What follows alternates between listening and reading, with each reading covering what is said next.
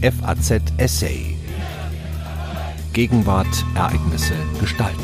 Revolution ist nicht ein kurzer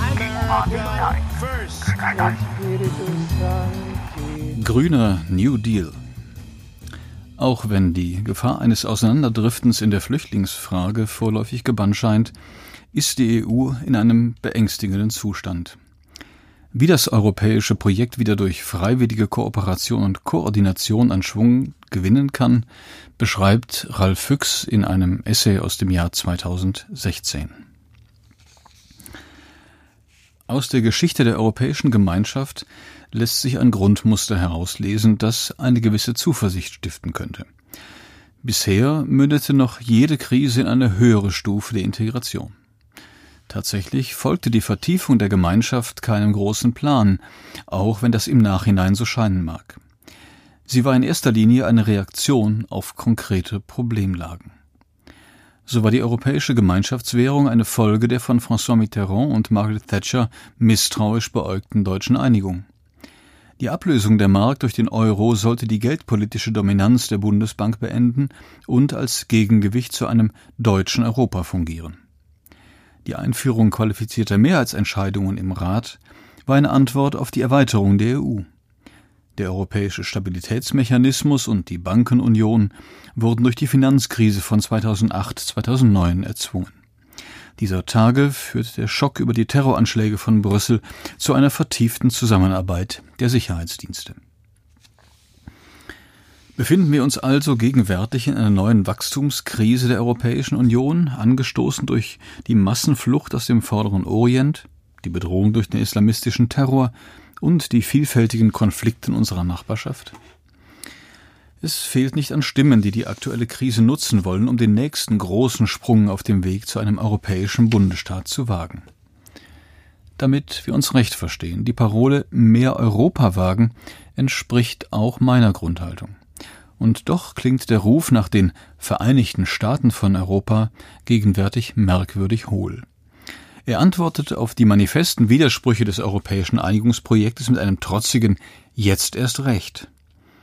Diese Rechnung wird nicht aufgehen, solange der europäische Fortschritt eindimensional als fortschreitende Zentralisierung gedacht wird. Der Versuch, die politischen, kulturellen und wirtschaftlichen Divergenzen in Europa durch eine weitere Konzentration von Befugnissen an der Spitze zu egalisieren, wird nur die Revolte gegen ein Europa von oben anstacheln. Die Spannungen in der EU lassen sich nicht durch einen voluntaristischen, großen Sprung nach vorn überwinden. Was Not tut, ist eine nüchterne Auseinandersetzung mit den Widersprüchen europäischer Integration und den verschiedenen Optionen für die Zukunft. Entscheidend wird sein, einen produktiven Umgang mit der europäischen Vielstimmigkeit zu finden, ohne den Anspruch auf gemeinsames Handeln aufzugeben. Auch wenn die Gefahr eines Auseinanderdriftens Europas in der Flüchtlingsfrage vorläufig gebannt scheint, ist die Union in einem beängstigenden Zustand. Das niederländische Votum gegen das Assoziierungsabkommen mit der Ukraine ist kein Betriebsunfall. Seit vielen Jahren ist noch jedes Referendum über europäische Fragen so verlaufen, dass die Gegner europäischer Integration abstimmen, während die Mehrheit indifferent bleibt und einer Minderheit das Feld überlässt. Sollten sich demnächst, wir sind im Jahr 2016, die Briten von der EU lossagen, ist das europäische Projekt in Gefahr. Der Weg zu einer ever closer Union ist umkehrbar. In einem solchen Szenario werden die europäischen Institutionen weiter bestehen, allerdings nur als Fassade für die Renationalisierung europäischer Politik. Das Gefährliche der gegenwärtigen Lage ist das Zusammenspiel interner und äußerer Faktoren, die am Zusammenhalt der EU zerren. In der südlichen Nachbarschaft der EU wächst das Konfliktpotenzial schneller als unsere Fähigkeiten zum Krisenmanagement. Das betrifft die religiös aufgeladenen Konflikte im arabischen Raum, wie die zunehmende Unberechenbarkeit der Türkei, die Aufrüstung Irans und die Gefahr eines verheerenden Raketenkriegs gegen Israel. Im Osten ist Russland zu einer revisionistischen Macht im doppelten Sinn geworden. Putin betreibt die Ausweitung der russischen Einflusszone und fordert den demokratischen Universalismus heraus. Er hat den Machiavellismus wieder zum politischen Prinzip erhoben. Moskau ist heute das Zentrum einer antiliberalen Internationalen, die ihre Netzwerke über ganz Europa ausgespannt hat. Hierzulande ist das Ausmaß dieser Bedrohung immer noch nicht begriffen worden. In weiten Kreisen überwiegt noch immer eine Vogel-Strauß-Mentalität, die auf Konfliktvermeidung um jeden Preis eingestellt ist. Die europäische Finanz- und Wirtschaftskrise schwelt weiter. Solange es nicht zu einem nachhaltigen wirtschaftlichen Aufschwung in den Krisenländern kommt, der die Arbeitslosigkeit reduziert und die Staatseinnahmen erhöht, bleibt die Lage fragil. Gleichzeitig haben die Auseinandersetzungen über den Weg aus der Finanzkrise tiefe Spuren in den europäischen Befindlichkeiten hinterlassen. Alte historische Fronten sind wieder aufgebrochen. Das betrifft vor allem die faktische Dominanz Deutschlands, die zwiespältige Gefühle bei unseren Nachbarn weckt. Einerseits erwarten sie, dass Deutschland seiner Verantwortung als europäische Zentralmacht gerecht wird, zugleich gibt es tiefsitzende Vorbehalte gegen ein deutsches Europa. Besonders heftig wird es, wenn die Bundesrepublik sich anmaßt, als moralischer Lehrmeister aufzutreten. Das wurde schon in der Finanzkrise deutlich, als die deutsche Haltung in weiten Teilen Europas als Mangel an Solidarität empfunden wurde. In der Flüchtlingsfrage kam es jetzt zu einer regelrechten Revolte gegen den deutschen Alleingang. In den Augen anderer Regierungen war die zeitweilige Öffnung der bundesdeutschen Grenzen eine unilaterale Entscheidung, für die sie in Haft genommen werden sollten. Statt dem Beispiel Berlins zu folgen, setzten sie auf eine weitgehende Abschottung ihrer Grenzen. Der Kompromiss, der schließlich zwischen der EU und der Türkei ausgehandelt wurde, entspricht der Form nach dem Beharren Angela Merkels auf einer europäischen Lösung. Der Sache nach haben sich jedoch die Staaten durchgesetzt, die auf einen harten, restriktiven Kurs über den Flüchtlingen dringen. Gleichzeitig wirkte die Flüchtlingskrise als Katalysator für eine Rückwendung zur nationalen Souveränität als Ultima Ratio europäischer Staatenpolitik. Zunächst preschte Ungarns starker Mann Viktor Orban vor. Die Einzäunung der Grenzen und die Behandlung von Flüchtlingen als feindliche Invasoren wischte praktisch die Genfer Flüchtlingskonvention und die Europäische Menschenrechtserklärung vom Tisch. In den folgenden Wochen schwenkte ein europäisches Land nach dem anderen auf eine Politik der Flüchtlingsabwehr um. Die Verriegelung der Grenzen vor den Heimatlosen wurde als Akt nationaler Souveränität gerechtfertigt. Dass damit auch die Axt an das Schengen-Abkommen, ein Eckpfeiler europäischer Integration, gelegt wurde, nahm man in Kauf. Es war eine bittere Lektion in Realpolitik. Die Behauptung, nationale Interessen bericht im Zweifel europäisches und internationales Recht. Die Bedenkenlosigkeit, mit der die Bundesregierung die Einwände des UNHCR gegen eine massenhafte Abschiebung von Flüchtlingen in die Türkei vom Tisch wischte, zeigt, dass auch der vermeintliche Musterknabe Deutschland nicht frei von der Unterordnung des Rechts unter politische Nützlichkeitserwägungen ist. Erledigt ist auch die Vorstellung, man könne sich mit Mehrheitsentscheidungen im Europäischen Rat über tiefgreifende politische Divergenzen zwischen den Mitgliedstaaten hinwegsetzen – das hat sich spätestens bei der innereuropäischen Verteilung von Flüchtlingen anhand fester Quoten als Illusion erwiesen. Tiefgreifende politisch-kulturelle Differenzen innerhalb der EU können nicht per Mehrheitsentscheidungen überspielt werden, ohne die Axt an den europäischen Zusammenhalt zu legen. Solange man Lösungen anstrebt, die für alle verbindlich sein sollen, führt kein Weg an der Aushandlung von Kompromissen vorbei. Die Alternative besteht in einer stärkeren Ausdifferenzierung der EU. Diejenigen Staaten machen gemeinsame Sache, die einen bestimmten Weg gehen wollen, ohne ihn den anderen aufzuzwingen. So könnte die Bundesregierung mit einigen anderen Regierungen eine Koalition der Willigen bilden, die der Türkei Kontingente für die Aufnahme von Flüchtlingen anbietet, die deutlich über das jetzt vereinbarte Maß hinausgehen. Vergleichbare Abkommen könnten mit dem Libanon und Jordanien geschlossen werden. Die größte Gefahr für die Zukunft der EU ist der Vormarsch nationalpopulistischer Bewegungen und Parteien.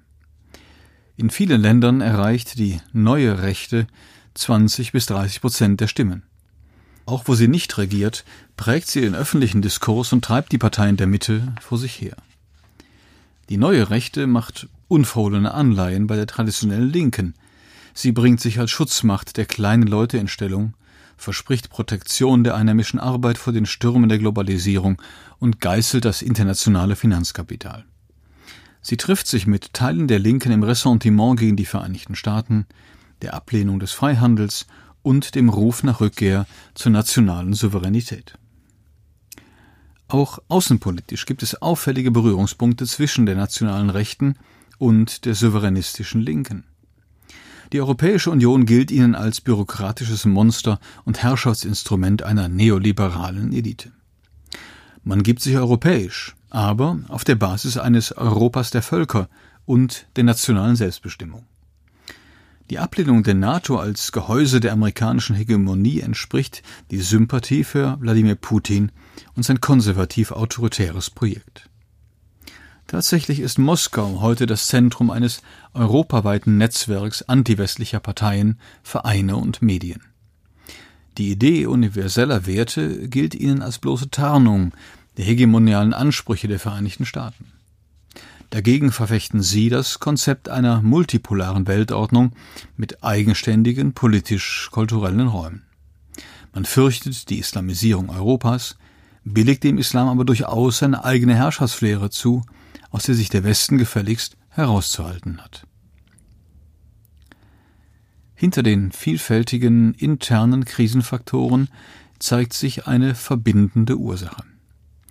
Europa ist heute der zukunftsängstliche Kontinent. Nirgendwo ist die Überzeugung so verbreitet, dass die goldenen Jahre der Vergangenheit angehören. Wir fürchten uns vor allem vor Globalisierung und Freihandel, digitale Revolution und Gentechnik, Masseneinwanderung und Islamisierung, Terror und totaler Überwachung. Die Wachstumsdynamik ist gering, die Jugendarbeitslosigkeit in vielen Staaten dramatisch.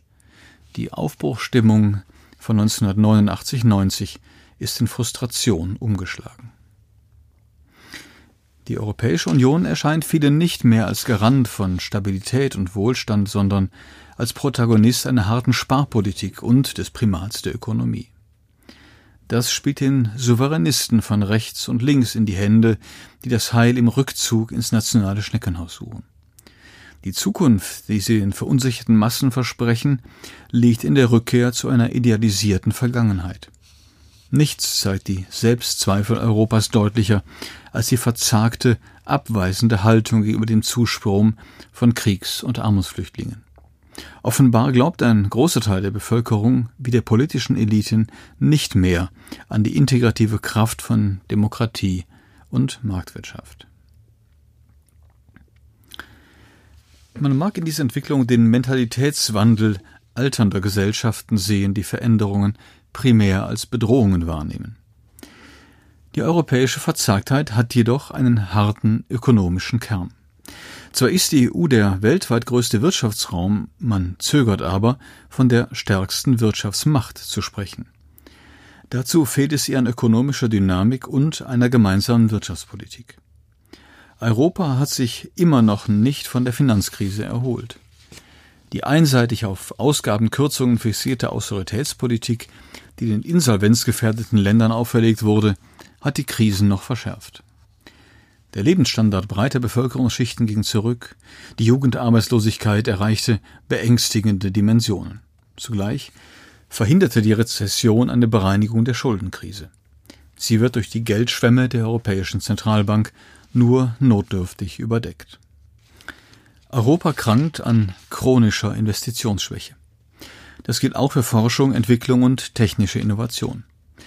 Schaut man sich das Portfolio von Investmentsfonds an, die ihr Kapital in die digitale Revolution stecken, sind europäische Firmen nur unter ferner Liefen zu finden. In den vergangenen 25 Jahren hat Europa Millionen Arbeitsplätze in der Industrie verloren. Deutschland ist auch in dieser Hinsicht die Ausnahme. Aber auch hier stehen Kernindustrien wie der Automobilbau vor einem gewaltigen Strukturwandel. Noch verfügt Europa über leistungsfähige Hochschulen und Unternehmen, über qualifizierte Arbeitskräfte, eine relativ gut ausgebaute Infrastruktur und einen breiten öffentlichen Bildungssektor. Aber die Risse im Fundament sind unübersehbar.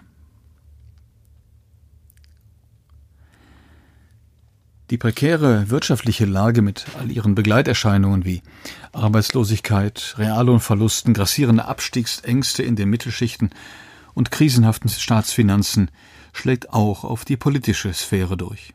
Auf ihrem Boden gedeihen Le Pen und Co.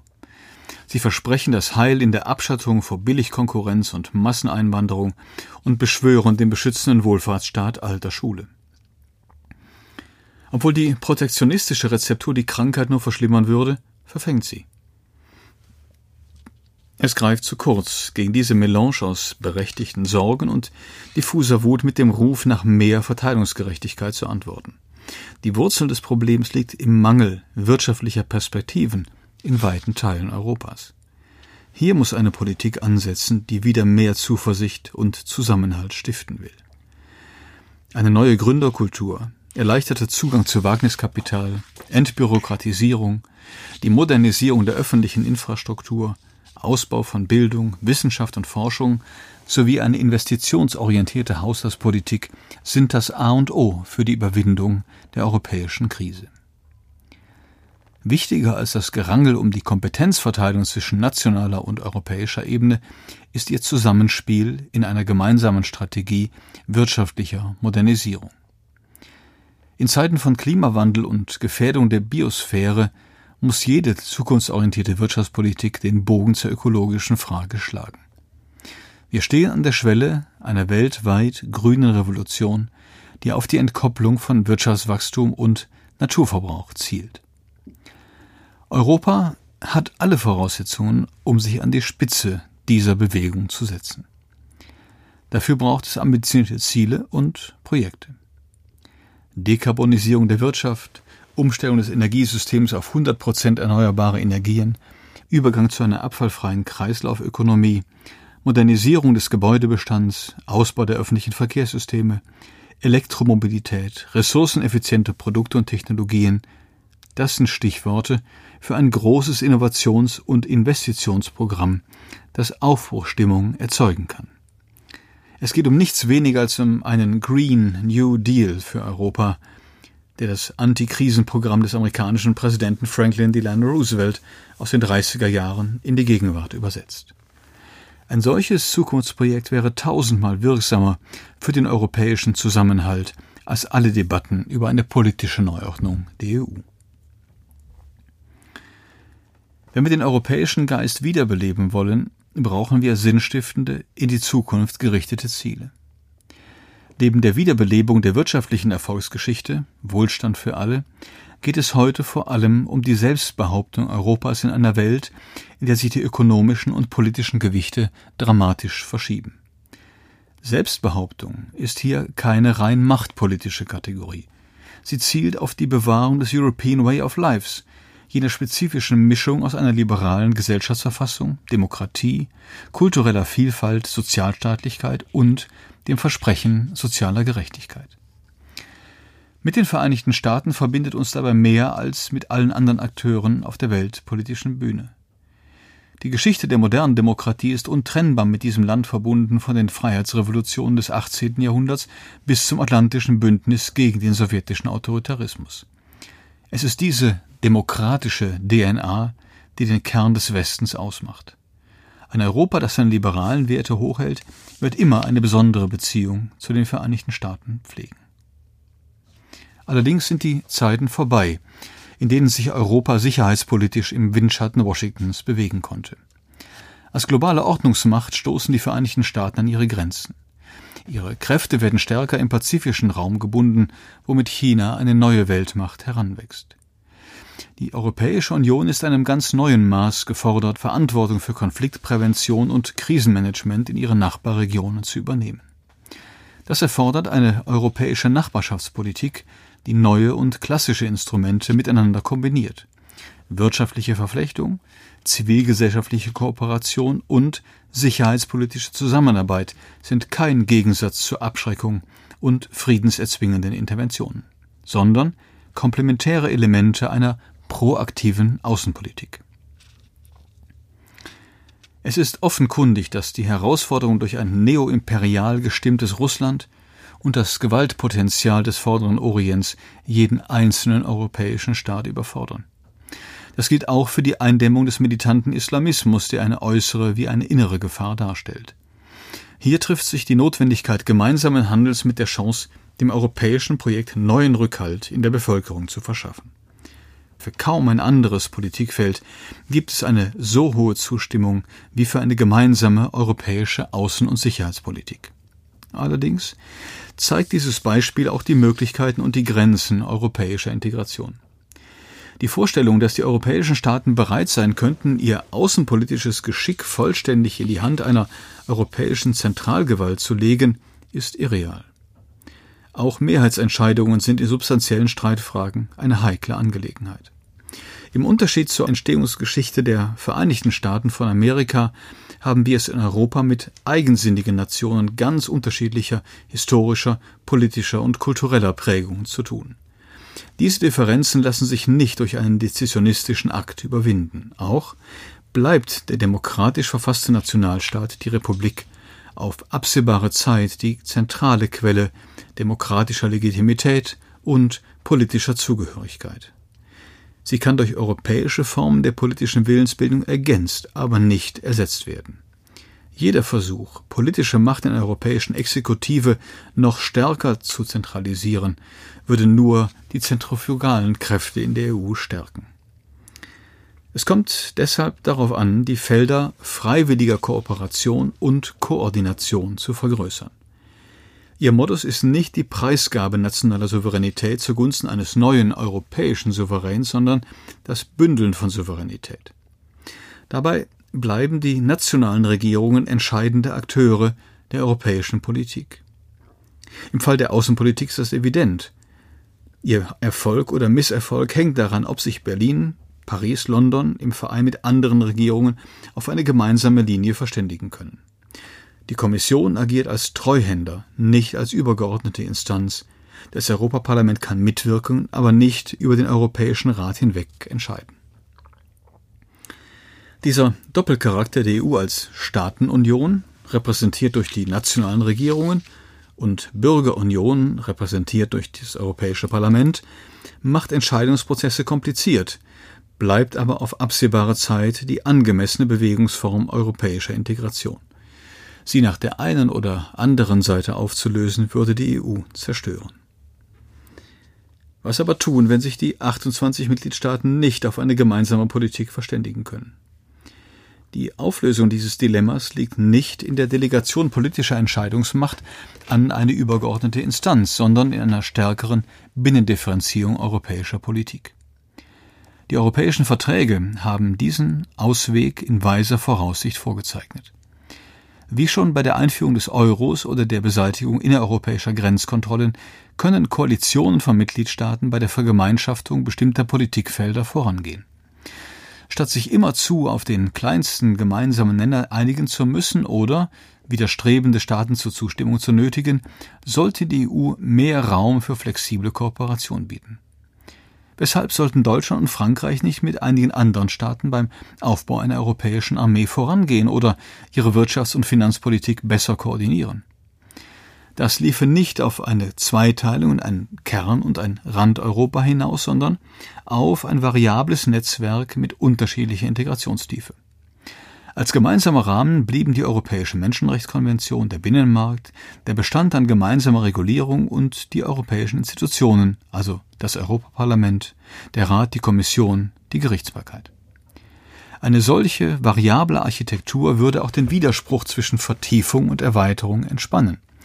Statt der Türkei oder der Ukraine die Tür zu weisen, muss die EU sowohl Raum für neue Beitrittskandidaten wie für eine verstärkte Zusammenarbeit zwischen jenen Mitgliedern bieten, die dazu bereit sind.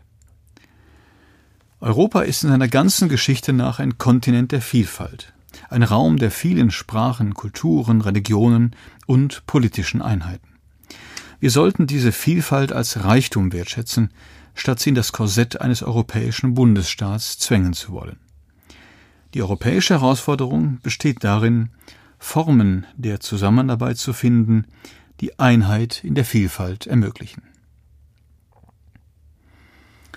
Sie hörten ein Essay von Ralf Füchs. Er wurde im Jahr 2016 verfasst für die damals in der FAZ erschienene Serie Zerfällt Europa.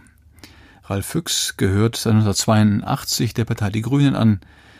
Seit 1996 leitet er bis vor wenigen Jahren die Heinrich Böll Stiftung.